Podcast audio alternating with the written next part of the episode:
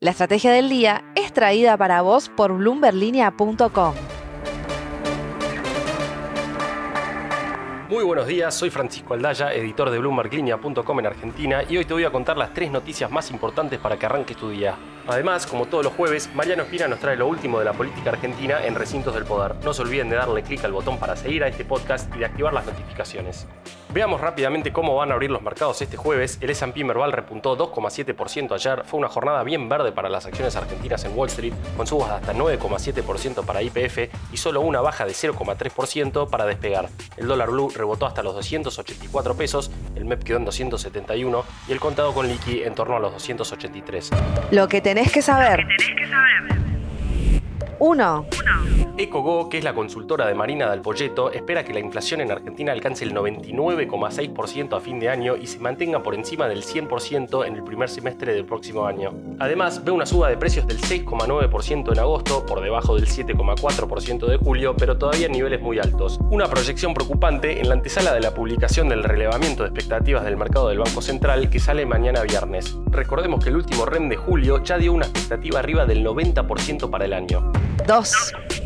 El Banco Central volvió a aprovechar el dólar soja a 200 pesos ayer y sumó 300 millones de dólares para sus reservas. De esa manera, la entidad que preside Miguel Pese anotó este miércoles la mayor compra neta de divisas en el mercado de cambios desde fines de junio, cuando se habían frenado drásticamente los permisos para importar para cumplir con la meta del FMI. Ayer, el dólar soja registró operaciones totales por 464 millones de dólares, por lo que acumulan 785 millones de dólares en lo que va de la semana. Recordemos nuevamente que más apunta a llegar a los 5 mil millones de dólares este mes.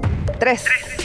Uruguay es un país donde ya se ven Teslas y cargadores eléctricos en la vía pública y donde el gobierno busca darle más impulso aún a una industria que es una de las más desarrolladas en la región. En ese sentido, el ministro de Transporte de Uruguay, José Luis Falero, le dijo a Bloomberg Línea que están avanzando con un proyecto que obligaría a las empresas que gestionan el transporte público a renovar su flota de vehículos para convertirlos en 100% eléctricos en un plazo de 16 años. Esto obviamente con subsidios que el gobierno tendría que financiar, algo que Uruguay no tiene inconvenientes para hacer, teniendo en cuenta que en 2020, por ejemplo, colocó bonos a una tasa de 2,5% anual en dólares. Cosas hoy impensadas en Argentina.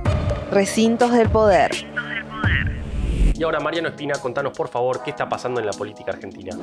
A una semana del intento de magnicidio contra Cristina Fernández de Kirchner, mientras continúa la investigación judicial, el hecho, lejos de reconciliar a las dos principales fuerzas políticas del país, lo ha expuesto ante una nueva confrontación. Aún así, el gobierno nacional intenta ahora una convocatoria amplia para abordar el tema de la intolerancia política en la sociedad. Esta convocatoria será para todos los sectores de la sociedad y es encabezada por el ministro de Interior, Eduardo Guado de Pedro. Tras conocerse esta convocatoria, el referente parlamentario de Juntos por el Cambio reconocieron que aún no ha existido llamado alguno para avanzar en una mesa de diálogo. Al escepticismo frente a este nuevo llamado le sumaron críticas a lo que fue la reacción del gobierno tras el trágico evento del pasado jueves. Una prueba de las diferencias entre ambas fuerzas es lo que ocurrirá hoy en el Senado. Hay una sesión convocada por el oficialismo para repudiar el ataque contra la vicepresidenta y los senadores de Juntos por el Cambio ya han adelantado su ausencia. Pese a que el mismo jueves del intento de asesinato, estos senadores firmaron una declaración junto a los senadores del Frente de Todos. Según De Pedro, esta nueva convocatoria tiene el aval de CFK y de Alberto Fernández. El ministro aseguró que el hecho del jueves es un punto de inflexión y pidió recuperar la racionalidad, bajar un cambio y ponernos a hablar sobre qué tipo de convivencia democrática queremos en nuestro país. Mientras esto ocurre en Argentina, en Estados Unidos Sergio Massa sigue en la búsqueda de inversiones y de acuerdos para fortalecer las reservas del Banco Central. Pero el intento de magnicidio no pasó por desapercibido en una de las tantas reuniones que mantuvo con funcionarios de la administración Biden, le mencionaron al ministro de Economía el gesto que se dio en el Congreso norteamericano, donde también reina la polarización, cuando legisladores demócratas y republicanos se unieron para condenar el ataque contra la vicepresidenta argentina. La frase del día. Antes de irnos, escuchemos lo que dijo Guado de Pedro en una convocatoria a la oposición que, como contaba Mariano recién, fue una novedad en la actualidad política de la Argentina. No vengo a señalar con el dedo a nadie, vengo a proponer con humildad un debate necesario para reencauzar la convivencia democrática. Una buena señal desde el oficialismo, aunque parece difícil que la oposición quiera entrar en esta cuestión a un año de las elecciones.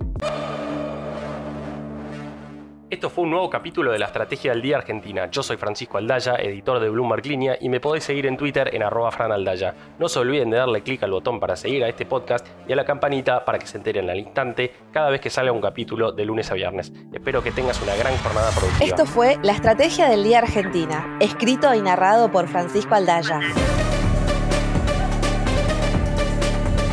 Producido por Arturo Luna y Daniel Hernández. Que tengas un día muy productivo.